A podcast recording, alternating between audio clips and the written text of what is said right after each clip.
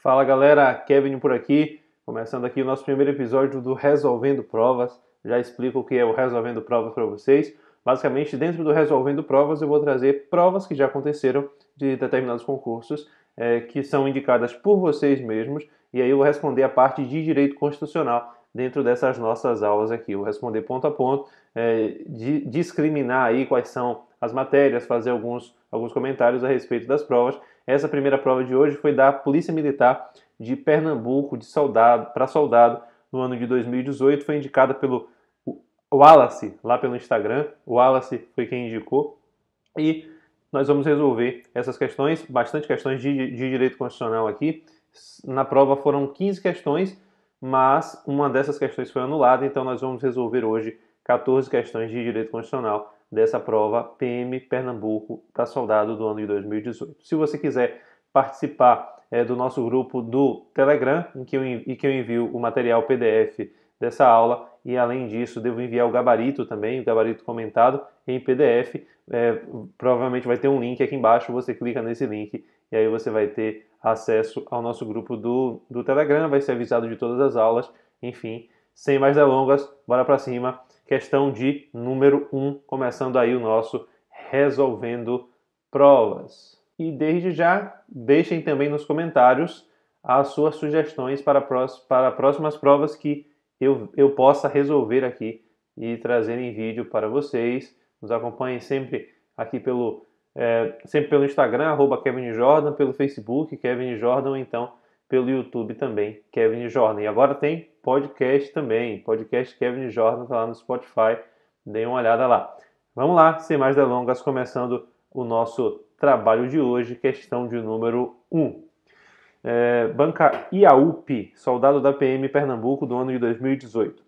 Sobre os direitos e deveres individuais e coletivos, o artigo 5 da Constituição assim prevê: Todos são iguais perante a lei, sem distinção de qualquer natureza, garantindo-se aos brasileiros e aos estrangeiros residentes no país a inviolabilidade do direito à vida, à liberdade, à igualdade, à segurança e à propriedade. Partindo desse pressuposto, analise as seguintes afirmativas. E aí nós vamos analisar para ver qual afirmativa está correta, qual afirmativa está errada. Tranquilo?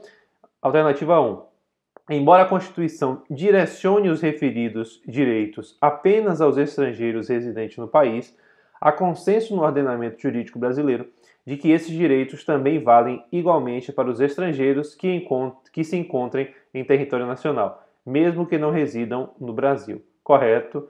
É, no artigo 5 o caput vocês podem, vocês podem perceber que se que menciona expressamente garantindo-se aos brasileiros e, e aos estrangeiros residentes no país. E, e aí surgiria o questionamento no seguinte sentido: e os estrangeiros que não forem residentes no país? Os estrangeiros que estão aqui só, só de passagem? Será que esses estrangeiros também não mereceriam aí uma acolhida e que, que, lhes, que lhes fossem garantido o direito à vida, o direito à liberdade, o direito à igualdade? Claro que sim. É nesse sentido que a doutrina entende que, muito embora a Constituição, doutrina aqui falando da da galera que estuda o direito constitucional, né? É, a doutrina, o pessoal que, os juristas, a, o pessoal que estuda o direito constitucional entende no seguinte sentido: olha, a Constituição não tem dito isso expressamente, mas nós entendemos que não cabe, é, que não se, se expande somente para estrangeiros que sejam residentes no nosso país, mas sim para os estrangeiros como um todo, e é nesse sentido que que a questão traz. Claro que existem algumas, algumas ressalvas, determinadas situações que só vão ser cabíveis para brasileiros, é, sejam eles natos ou naturalizados, mas, é, de uma forma geral, a Constituição fala dessa forma, traz os estrangeiros residentes no país, mas há um consenso no ordenamento jurídico brasileiro aí de que isso também vai valer igualmente para os estrangeiros não necessitando que esses estrangeiros possuam residência no nosso país. Tranquilo? Então, alternativa de número 1 um, você pode assinalar aí como uma alternativa correta. Alternativa de número 2. Embora o direito à liberdade delimita-se delimite-se pela liberdade física de ir e vir, não abrangendo a liberdade de, de pensamento. O direito à liberdade delimita-se pela liberdade física de ir e vir, não abrangendo a liberdade de pensamento. errado porque abrange sim a liberdade de, de pensamento, o direito à liberdade ele é, abrange a liberdade de, de pensamento, quando a questão afirma que não abrange, a questão fica errada. A alternativa aqui fica errada. Alternativa 3. O princípio da igualdade não veda que determinada lei estabeleça tratamento diferenciado entre pessoas que guardem distinções de ordem econômica, social, étnica, dentre outras, desde que haja razoabilidade na medida. Vamos deixar essa, essa, essa alternativa de número 3 aqui e vamos partir para 4, que a gente já volta para ela. Alternativa de número 4. O sistema de cotas previsto em relações públicas é um exemplo da aplicação do princípio da igualdade formal. E aqui nós vamos analisar quais são as corretas. Alternativa 4. O sistema de cotas previsto nas relações públicas é um exemplo de aplicação do princípio da igualdade formal. Errado. Existem, é, você pode classificar essa, essa igualdade aqui como, como dois tipos: a igualdade formal e a igualdade material. Nesse caso aqui não é igualdade formal, mas sim igualdade material. No caso do sistema de, no sistema de cotas, existem duas, duas igualdades, como eu mencionei: a igualdade chamada material e a igualdade chamada formal. A igualdade formal, ela busca garantir a igualdade, normatizar determinada situação igualmente para todos. Ou seja, é uma, é uma norma para todos.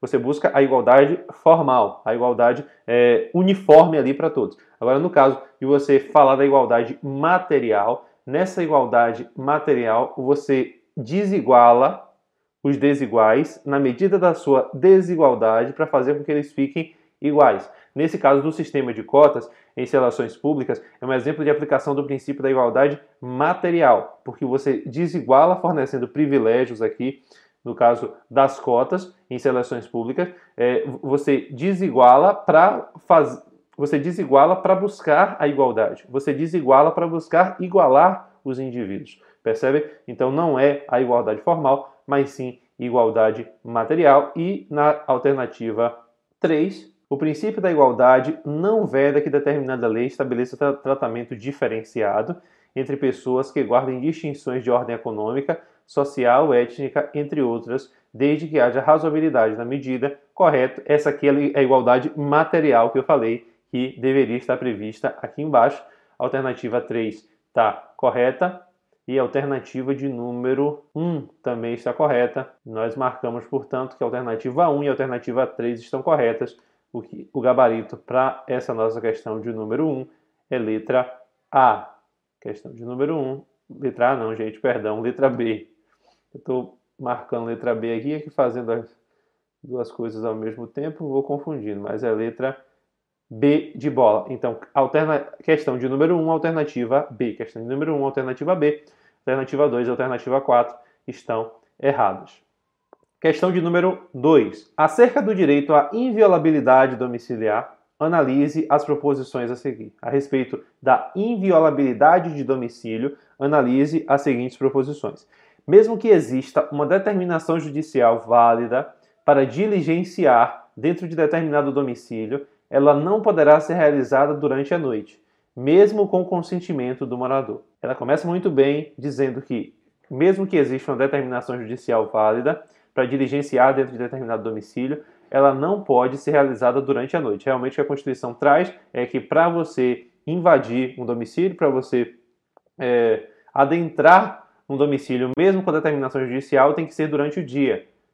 Então, a questão ela já ela começa bem dizendo que não poderá ser realizada durante a noite. Mesmo com consentimento do morador. Aqui ela erra, porque com consentimento do morador é, é possível a entrada durante a noite. Então, alternativa de número 1, errada. Alternativa 2. Em situação de flagrante delito, é possível ingressar numa residência durante a madrugada, dispensando-se o consentimento do morador. Flagrante delito, é possível ingressar numa residência durante a madrugada, dispensando-se o consentimento do, do, do morador, correto. No caso de flagrante delito, é possível adentrar na residência durante o dia ou, do, ou durante a noite. Essa daqui está correta. Deixa eu marcar com a, com a cor correta aqui. Essa está correta, alternativa 2, correta. Vamos lá para a alternativa de número 3. Não configura violação de domicílio se um cidadão ingressar na moradia de uma pessoa para prestar socorro, Todavia, esse fato deve ocorrer durante o dia. Não configura violação de domicílio se o cidadão ingressar na moradia de uma pessoa para prestar socorro. Correto. Todavia, esse fato deve ocorrer durante o dia? Não. Pode ocorrer durante o dia, como também pode ocorrer durante a noite. Então, a alternativa 3 ela fica errada. Alternativa 4.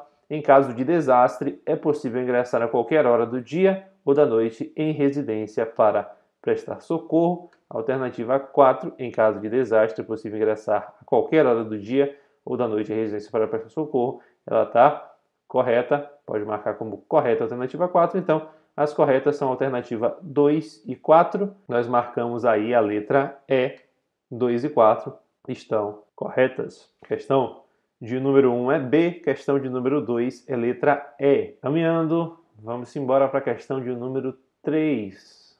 Questão de número 3. Sobre a desapropriação expressamente previsto no capítulo dos direitos e deveres individuais e coletivos da Constituição de 88, assinale as assertivas a seguir. Aqui a gente está tratando de quê? Desapropriação. A desapropriação, alternativa 1, de imóvel utilizado para o cultivo de substâncias psicotrópicas tem como finalidade a necessidade pública, ou seja, as substâncias aqui, aqui, tá, se tá, aqui tem se falado, está se falando de drogas aqui nesse caso. A desapropriação de imóvel utilizado para o cultivo de substâncias psicotrópicas tem como finalidade a necessidade pública. Errado, a finalidade aqui não é a necessidade pública, mas sim o ilícito que, que está se cometendo em cultivar essas substâncias psicotrópicas. A, o, o objetivo aqui não é a finalidade pública, a finalidade aqui não é a necessidade pública, na verdade. Alternativa 1 errada. Alternativa 2. Na desapropriação por necessidade pública, haverá justa e prévia indenização ou em dinheiro. Desapropriar por necessidade pública haverá justa e prévia indenização em dinheiro. Alternativa 3. Na desapropriação por interesse social, haverá justa e prévia indenização em dinheiro.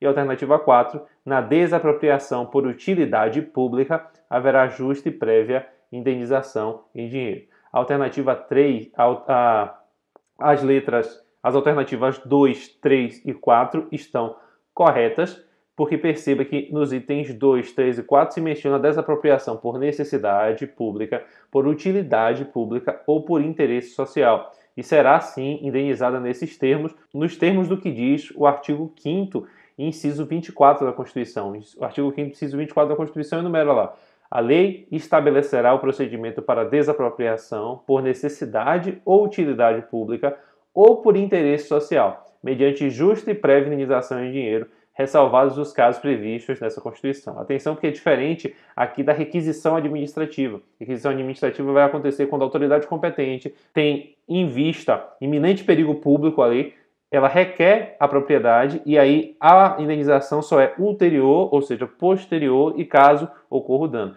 Mas perceba que nesse caso aqui, que não é, é requisição administrativa, que não é um caso de requisição administrativa, mas sim desapropriação, você vai fundamentar, e aqui eu coloco, olha, vou colocar aqui artigo 5 inciso 24 da Constituição, artigo 5 inciso 24, que estabelece que a lei vai estabelecer o procedimento para desapropriação por necessidade pública, correto, por interesse social, também correto, e ou por utilidade pública, também correto, e haverá sim justa e prévia indenização em dinheiro. Então, alternativas 3, 2 e 4, 2, 3 e 4 estão corretas. Nós marcamos a letra B de bola na questão de número 3. Questão 3, letra B. Partindo para a questão de número 4, vamos caminhando.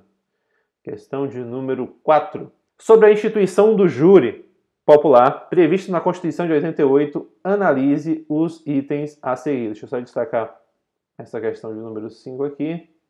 Lembrando que, essa, que o PDF dessas questões e do gabarito também vão estar disponíveis no grupo do no canal do Telegram.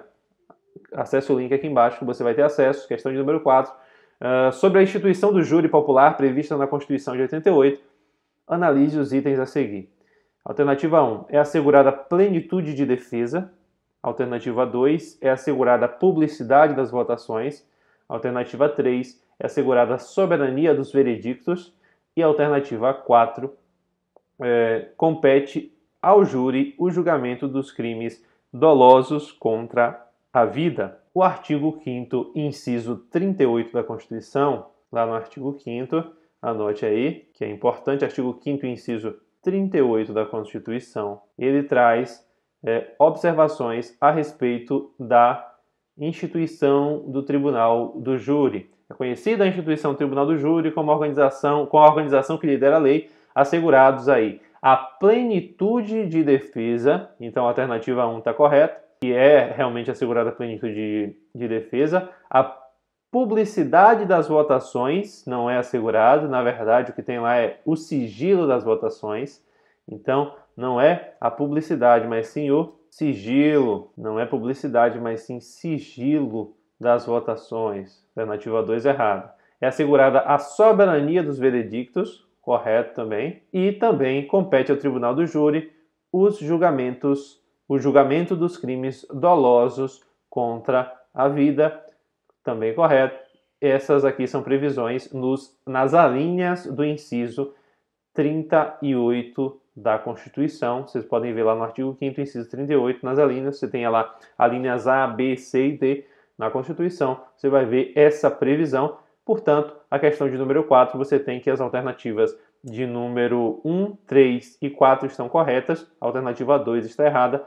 1, 3 e 4, qual é que a gente marca? Alternativa 1, 3 e 4 é letra C de casa, pode marcar letra C é o nosso gabarito para a questão de número 4. Questão de número 4, letra C. Questão de número 5. Sobre os crimes previstos no capítulo dos direitos e deveres individuais e coletivos da Constituição de 88, analise as proposições a seguir. Alternativa 1. O crime de tráfico ilícito de tráfico ilícito de entorpecentes é imprescritível. Certo ou errado? O crime de tráfico ilícito de entorpecentes é imprescritível.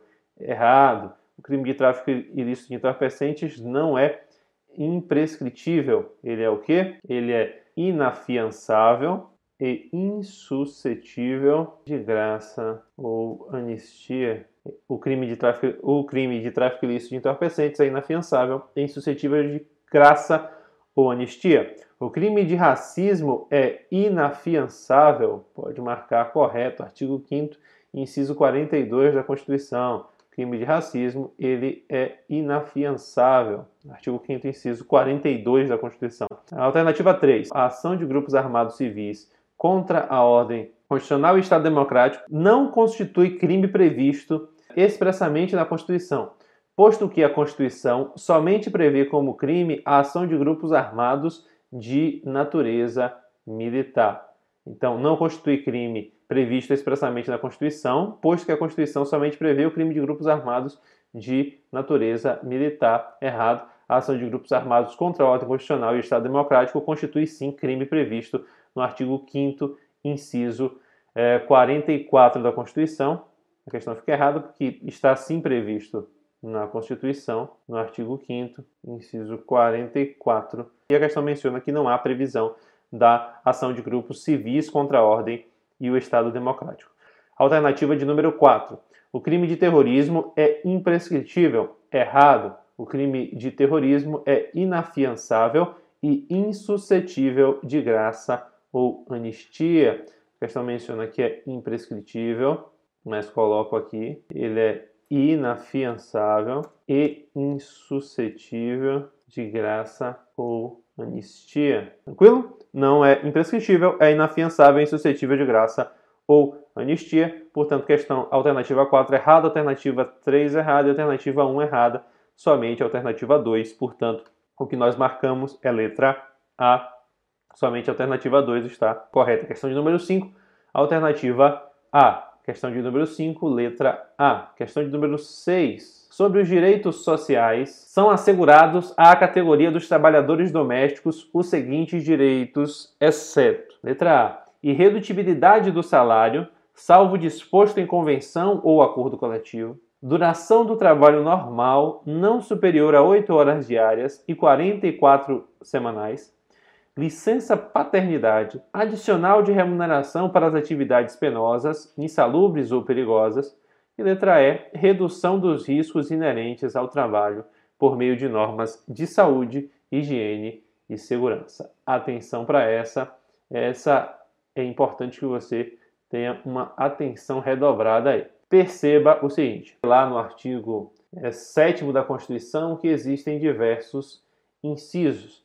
E dentro do artigo 7 existem diversos incisos em que são previstos determinados direitos chamados aí direitos sociais. Se você observar no parágrafo único do artigo 7 lá diz o seguinte, eu vou até transcrever e trazer para essa tela para a tela para que vocês consigam visualizar. Lá diz o seguinte no artigo 7 parágrafo único. Tem essa previsão aqui, ó. São assegurados à categoria dos trabalhadores domésticos os direitos previstos em tais incisos. Aí vai enumerar inciso 4, inciso 6, inciso 7, inciso 8, inciso 10, inciso 13.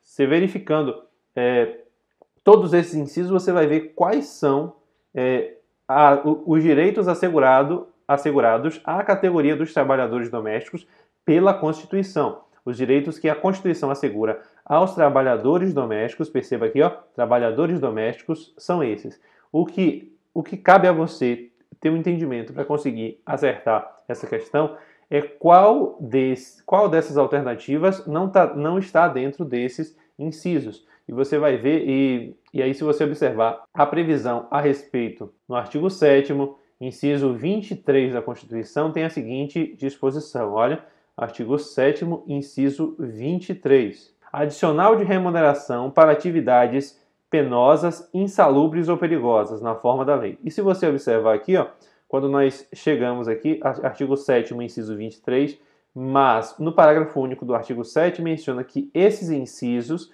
são as previsões, nesses incisos estão as previsões que são é, estendidas aí para os trabalhadores domésticos. Mas perceba que não menciona o artigo 23. Chega aqui o artigo, o inciso 23. Artigo 7 inciso 21, 22 e pula para o 24. Não menciona o inciso 23. Então, já que não menciona o inciso 23 e a questão pergunta, exceto, todas as outras alternativas estão previstas no parágrafo único do artigo 7 Você pode até conferir lá depois. São previsões que são estendidas para os trabalhadores domésticos, mas o artigo 7 inciso 23, não está previsto em inciso 23 lá no rol daqueles, é, daqueles direitos sociais previstos no parágrafo único do artigo 7 no caso, por isso, por isso você vê o exceto, porque só vão ser estendidos, assegurados à categoria dos trabalhadores domésticos, de acordo com a Constituição, os direitos que estiverem previstos nos incisos aqui enumerados e o inciso 23, como vocês podem observar, não está.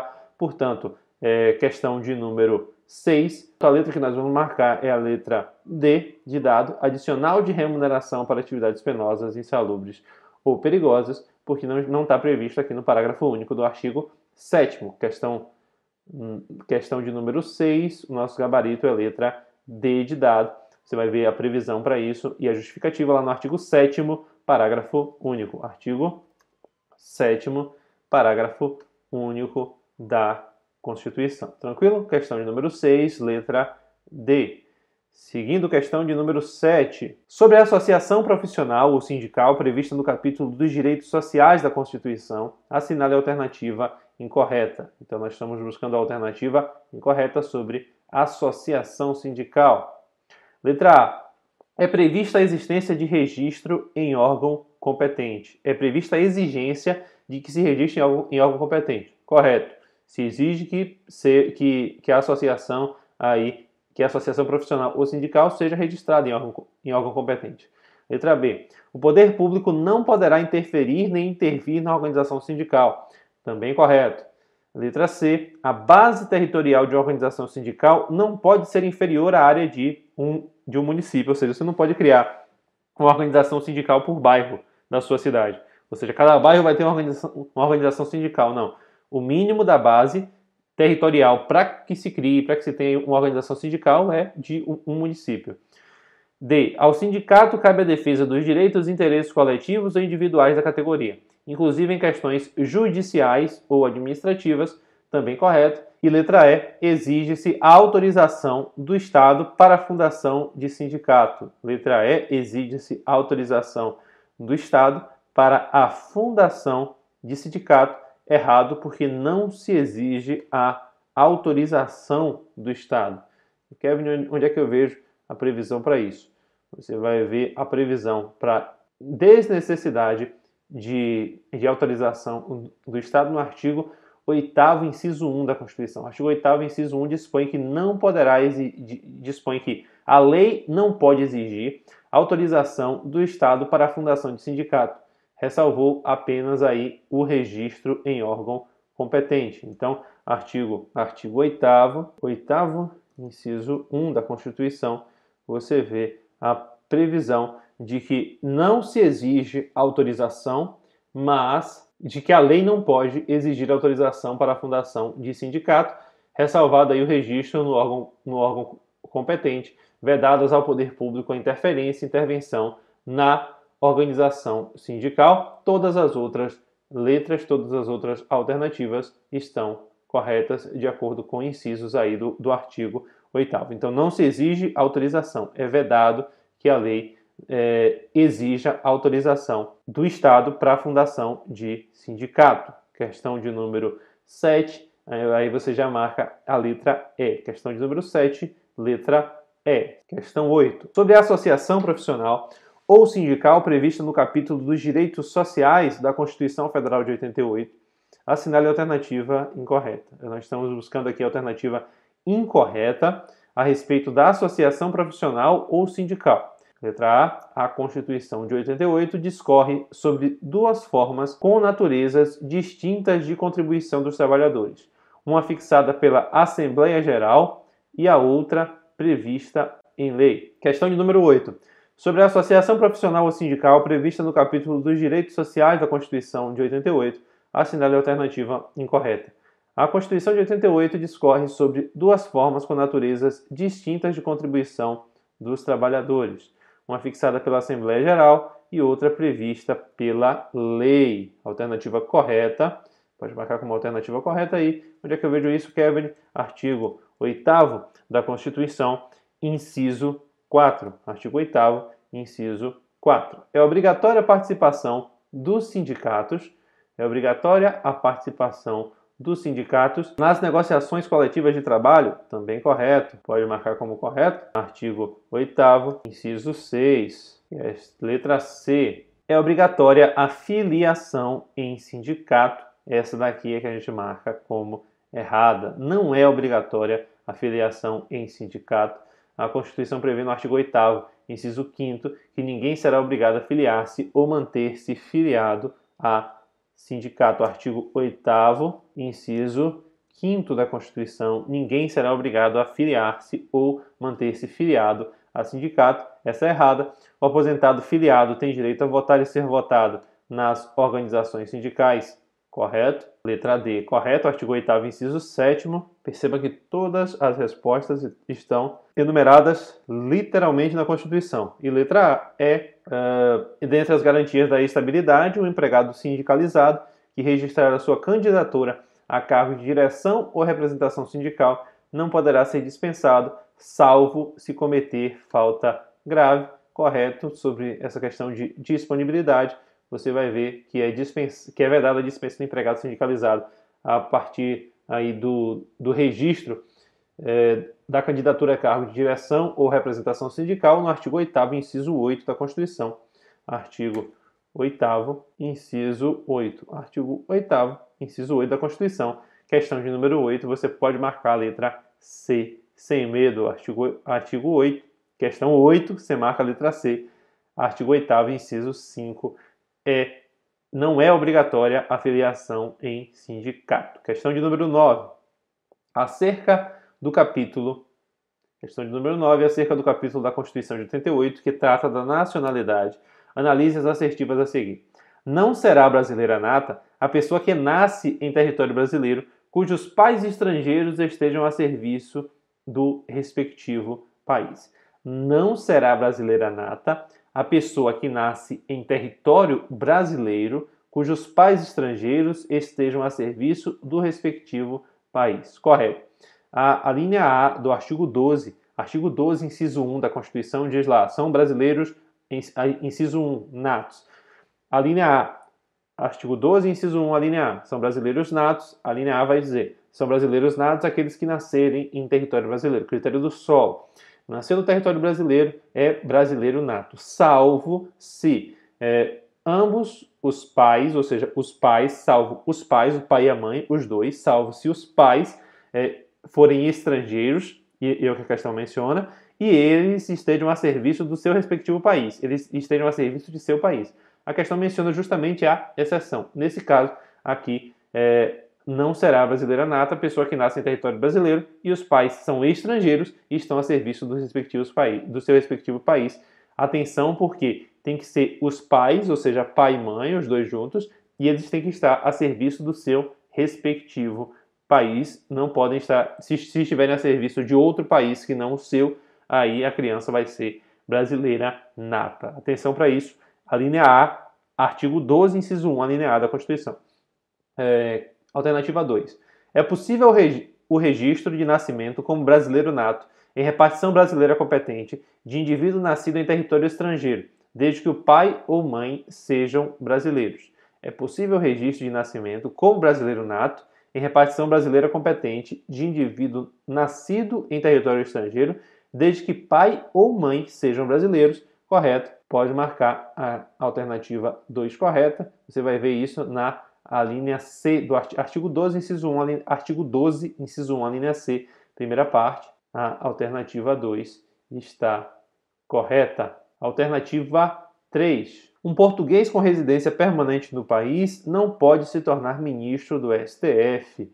Português com residência permanente no Brasil, no país aqui, não pode se tornar ministro do STF. Correto, porque o cargo de ministro do STF é privativo de brasileiro nato. Então, português com residência permanente no país não vai poder se tornar aí ministro do STF.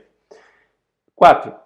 Apenas a Constituição de 88 poderá estabelecer distinção entre brasileiros natos e naturalizados. Apenas a Constituição de 88 pode estabelecer distinções entre brasileiros natos e naturalizados. alternativa correta também, você vê essa previsão dentro da Constituição, é, que é nesse sentido de que a lei não pode estabelecer distinção entre brasileiros natos e naturalizados, salvo nos casos previstos na Constituição. Você vai ver isso aqui no artigo 12, parágrafo 2 artigo artigo 12, parágrafo 2 da Constituição. Portanto, questão de número 9, 1, 2, 3 e 4 estão corretas. Você marca aí a letra A como o seu gabarito. Questão de número 9, letra A. Questão de número 10. Sobre nacionalidade sua previsão na Constituição, de 88, acerca dos requisitos para ser brasileiro naturalizado,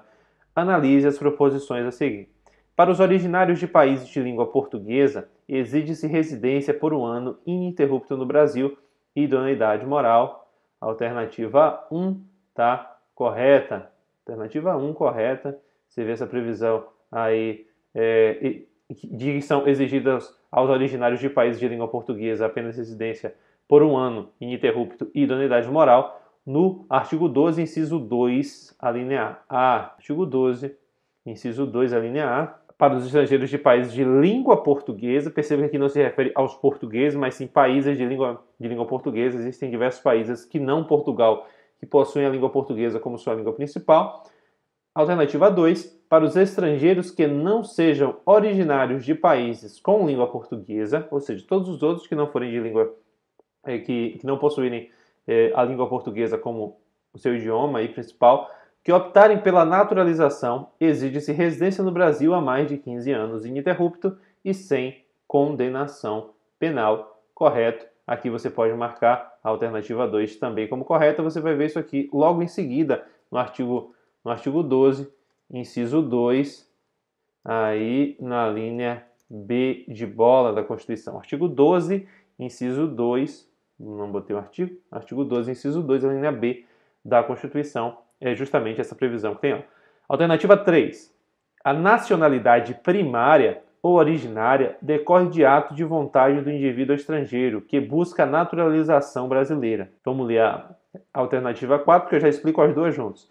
É, a Constituição não permite que uma pessoa tenha mais de duas nacionalidades.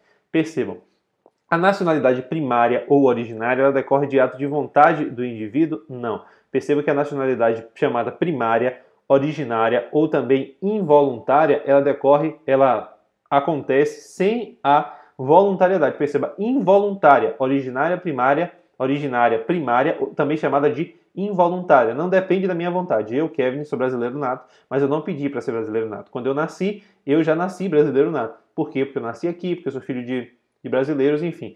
Critério do solo, primeiramente, né? Eu, eu nasci aqui.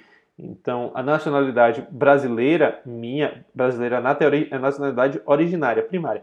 A secundária, também chamada de, é, de voluntária, a secundária, também chamada de voluntária, essa sim, o estrangeiro busca aí a naturalização. E nesse caso, a questão invertida, ela colocou que a nacionalidade primária ou originária decorre do ato de vontade. E é, é ao contrário. Nesse caso, seria a nacionalidade secundária ou, in, ou voluntária, que aí sim busca a naturalização e decorre do ato de vontade do indivíduo.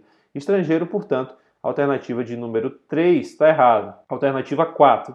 A Constituição não permite que uma pessoa tenha mais de duas nacionalidades. Errado também. Porque é possível que uma pessoa possua mais de, de duas nacionalidades. Por quê? Existe uma regra que, para perder a nacionalidade, é possível que um brasileiro nato perca a sua nacionalidade. Eu, eu, gravei até uma live outro dia em que eu justamente falava sobre isso. Eu mencionava a questão do brasileiro nato perder a nacionalidade.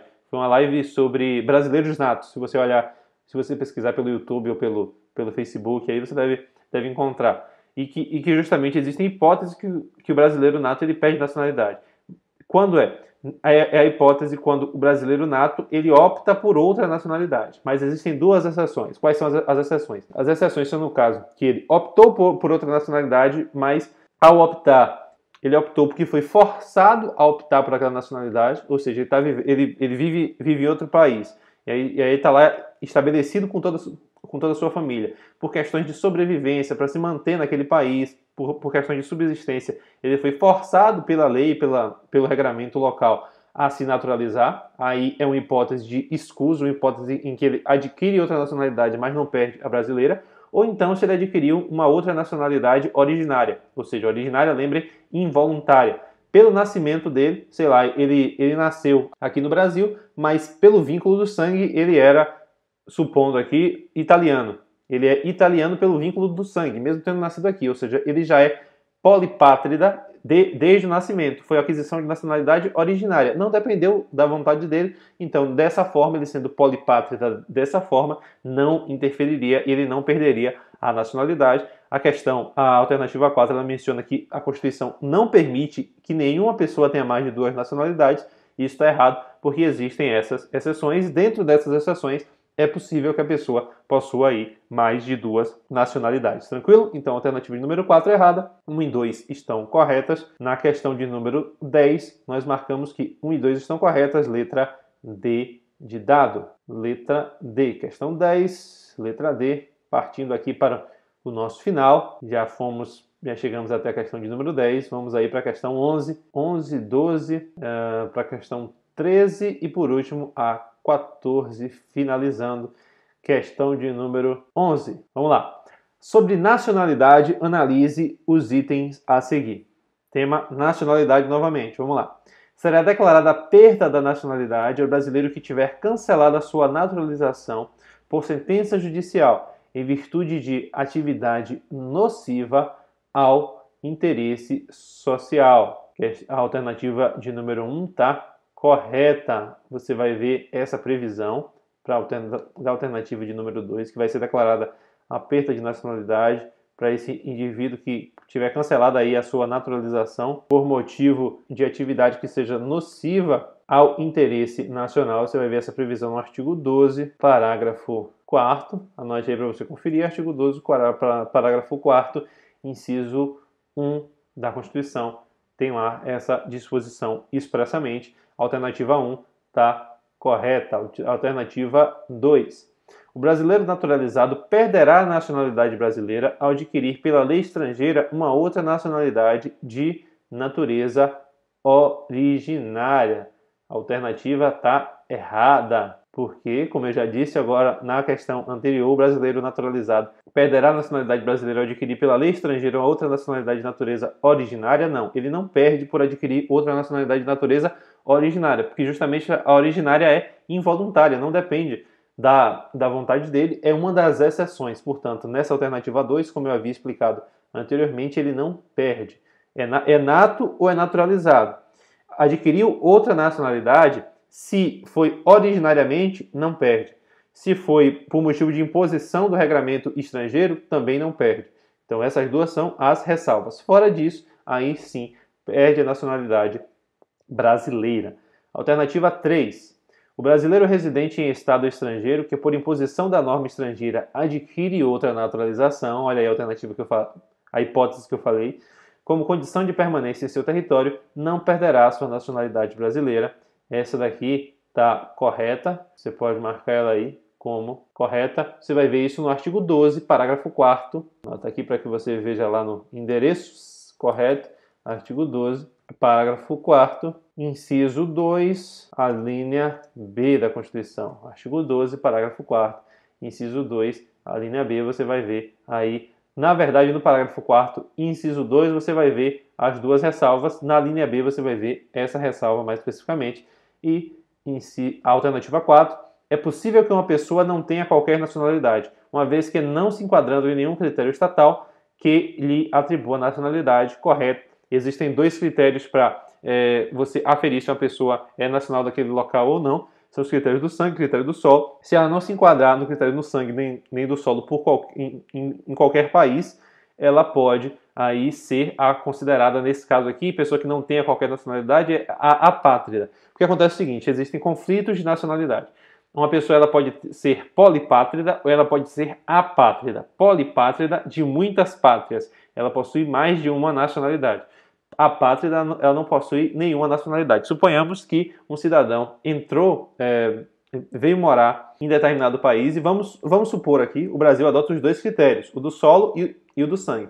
Mas vamos supor que no Brasil só se adota o critério, supondo aqui, só para enquadrar no, no, no, caso concreto, vamos, vamos supor que no Brasil só adota o critério do sangue. E o cidadão veio, ele nasceu aqui, no Brasil só adota o critério do sangue. Um filho desse cidadão que veio estrangeiro teve um filho, mas sua esposa aqui no Brasil. E se o Brasil só adotasse o critério do sangue, por ele ter nascido aqui, não significava que fosse brasileiro nato. Então, já não tinha a nacionalidade brasileira nata. E vamos supor ainda que o país de que ele saiu adota o critério do solo.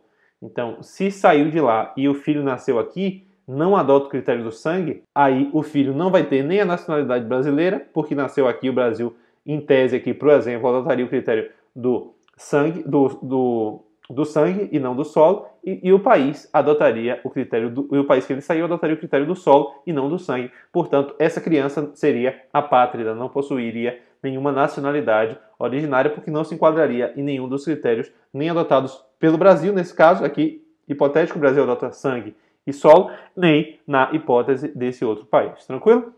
Então, nesse caso aqui, é possível que uma pessoa não tenha qualquer nacionalidade? Sim, uma vez que não se enquadrando em nenhum critério estatal que lhe atribua nacionalidade, correto. Alternativa, alternativa 4 está correta. Você bota como verde aqui. Alternativa 1 correta, 2 errada, 3 correta e 4 correta. Então, 1, 3 e 4 estão corretas, você marca Aí, cadê? 1, 3 e 4. Letra C, questão de número 11. O nosso gabarito é letra C. Vamos lá para a questão de número 12. Boa prova essa daqui, boa prova. Questões bem, bem interessantes que exigem bastante, mas e, e dá para trabalhar de uma forma bem, bem bacana, vários temas, bem, bem estruturada essa prova, principalmente aqui que foi para soldado, ela foi bem, bem estruturada, bem feita. Sobre os direitos políticos, analise as assertivas a seguir. O direito ao sufrágio representa uma via de mão dupla, ou seja, a capacidade de votar e ser votado, correto? Direito ao sufrágio representa justamente isso, capacidade de votar e de ser votado. E nós costumamos falar muito a questão de eu tenho direito a voto, eu tenho direito de, de votar. Na verdade, você tem o direito ao sufrágio e exerce esse direito ao sufrágio por meio do voto. Você não tem direito a voto, você tem direito ao sufrágio e o voto é o instrumento por qual você exerce o, o sufrágio. Atenção para isso. Questão de número 12, item 1, correto. Item 2. Dentre as diferenças entre plebiscito e referendo, observa-se que no primeiro, no caso, no primeiro, aqui, plebiscito, a consulta popular ocorre após a realização do ato legislativo ou administrativo. Errado. A consulta popular, no caso do plebiscito, plebiscito de. Algumas pessoas colocam plebiscito, plebiscito, plebiscito para falar que é consulta prévia. Plebiscito, plebiscito, prévio. E no caso do referendo, re, referendo é posterior. Você olha para trás para é, é para tomar a decisão. Pra, você faz essa consulta posteriormente. No plebiscito é a consulta anterior. No referendo é a consulta posterior. Referendo é depois, plebiscito é antes. E aqui a questão menciona que a consulta popular ocorre, no caso do plebiscito, é, após a realização e, na verdade, é antes. Alternativa 2 errada. Alternativa 3, capacidade eleitoral passiva consiste no direito de ser votado. Correto? Capacidade eleitoral ativa, votar. Capacidade eleitoral passiva, possibilidade de ser votado. Alternativa 4, o cidadão que não completou a idade mínima para concorrer a determinado cargo público eletivo incorre numa das hipóteses de inelegibilidade. Correto? Ele ainda não está apto a, a concorrer a determinado cargo público, ele incorre aqui em uma das hipóteses de inelegibilidade, ou seja, impossibilidade de ser elegível. Portanto, alternativas de número 1, 3 e 4 estão corretas. 1, 3 e 4, você marca a letra B de bola. Questão de número 12, letra B de bola. 1, 3 e 4. Questão de número 12, 1, 3 e 4. Partindo para a questão de número 13. Essa questão de número 13 é muito mais é, é, interpretação, na verdade. Percebam que essa da questão de número 13 vai ser muito mais interpretação. Vai caber a você um trabalho muito mais de interpretar o que a questão quer, que ela já traz o parágrafo primeiro do artigo 17 e a resposta está toda dentro aqui do artigo 1 do parágrafo 17, mas vamos fazer a leitura para que nós possamos compreender. Sobre os partidos políticos e a previsão constitucional, Observe o que dispõe o parágrafo 1 do 17 da Constituição. É assegurada aos partidos políticos autonomia para definir sua estrutura interna e estabelecer regras sobre a escolha, formação e duração de seus órgãos permanentes e provisórios e sobre sua organização e funcionamento. Para adotar os critérios de escolha e o regime de suas coligações nas eleições majoritárias, percebam, escolha e o regime de coligações nas majoritárias, vedada sua celebração das eleições proporcionais. Vou destacando aqui para facilitar já na resposta. Sem obrigatoriedade de vinculação entre as candidaturas em âmbito nacional, estadual, distrital ou municipal, devendo seus estatutos estabelecer normas de disciplina e fidelidade partidária. O trecho de destaque demonstra que Atualmente, os partidos políticos podem se sujeitar às regras de coligação para as eleições proporcionais? Errado. Letra A, errado, porque ó, vedada a celebração nas eleições proporcionais. Letra A já está errada. É só ler o enunciado. Letra B. Qualquer coligação horizontal vedada pela Constituição Federal, errado. É possível aí as coligações horizontais. Letra C. Os partidos políticos não têm liberdade de escolha para definir o regime de suas coligações. Esta letra C também é errada. Os partidos políticos eles possuem sim liberdade de escolha para definir a respeito de suas coligações é o que o, o, o parágrafo primeiro ele menciona aí também. Letra D. Uma coligação estadual deve se sujeitar a uma mesma coligação municipal em respeito ao princípio da simetria. Não, errado isso daqui. E letra E. A Constituição permite que o partido político vincule-se a diferentes coligações no âmbito vertical das eleições majoritárias. Correto? Âmbito, âmbito, vertical, âmbito vertical, que não vai ser só no âmbito federal, mas sim estadual, municipal. E, e aqui você percebe que se menciona nas eleições majoritárias e o próprio parágrafo primeiro ele menciona. E o regime para adotar os critérios de escolha e o regime de suas coligações nas eleições majoritárias, vendo que sua celebração nas eleições proporcionais. Eleições majoritárias são as eleições aí para senador, as eleições para prefeito, para presidente. No caso da, da, de vedada a sua celebração nas eleições proporcionais aí para deputado estadual, por exemplo. E existe a diferença, né? Nas eleições majoritárias, você visa os votos que determinado candidato recebe, única e exclusivamente. Nas eleições proporcionais, você visa também, e até muito mais, a questão da legenda do partido político, mas isso aí se, se aprofunda mais em, em direito eleitoral. Para gabarito da sua questão, de acordo com o artigo 7 parágrafo 1 você marca a letra E. Questão de número 13, o gabarito é letra E. Basicamente, interpretação aí do parágrafo 1 do artigo 17. Artigo 17, parágrafo 1 questão de número 14. Sobre os partidos políticos, analise as assertivas a seguir. O partido político deve respeitar o caráter nacional o partido político deve respeitar o caráter nacional? Deve sim. Lá no artigo 17, no inciso 1, o artigo 17 menciona os é, que devem ser observados alguns preceitos aí, não é? Para a criação, fusão, incorporação e extinção de partidos políticos. E no inciso 1 do artigo 17, você vê justamente essa previsão de que o partido político ele deve, ele deve é, respeitar como preceito o caráter nacional. Então, alternativa 1 está correta, artigo 17, inciso 1 da Constituição. Alternativa 2. A primeira etapa para a criação de um partido político consiste no registro do seu estatuto no Tribunal Superior Eleitoral. E aí já leio a alternativa 3, porque elas se complementam. A segunda etapa para a criação de um partido político consiste em adquirir sua personalidade jurídica na forma da lei civil. Errado. A primeira etapa é que é essa da alternativa 3, que é adquirir personalidade jurídica fazendo o registro, o seu registro civil aí, né? O registro é, fazendo a sua aquisição de personalidade jurídica por, por meio de, do registro civil das pessoas jurídicas. O primeiro passo é esse, é criar, é, criar um partido político, adquirir a sua personalidade jurídica na forma da lei civil. O segundo passo para a etapa de criação é registro do estatuto no Tribunal Superior Eleitoral. Então, primeiro se registra no Registro Civil de Pessoas Jurídicas e depois registrar o seu estatuto no TSE. Para registrar no TSE, tem que ter adquirido personalidade jurídica, tem que passar pelo Registro Civil de Pessoas Jurídicas antes. Então, inverteu aqui. A primeira, a primeira deveria ser essa daqui de baixo e a segunda essa, e a, e a questão inverteu, portanto, a alternativa 2 e 3 estão erradas. Alternativa 4 é vedada a utilização pelos partidos políticos de organização paramilitar. Essa alternativa de número 4, ela está correta, baseado no artigo 17, parágrafo 4 Então, a alternativa de número 4 está correta, artigo 17, parágrafo 4 Então, você marca que a alternativa 1 e a alternativa 4 estão corretas. Letra D, a nossa questão 14, alternativa 1 e alternativa 4 estão corretas. Passamos aqui, pessoal, por 14 questões no nosso primeiro Resolvendo Provas. Deixa aqui mais um pouquinho na, na, última, na última questão para que vocês façam as suas pontuações, as suas anotações.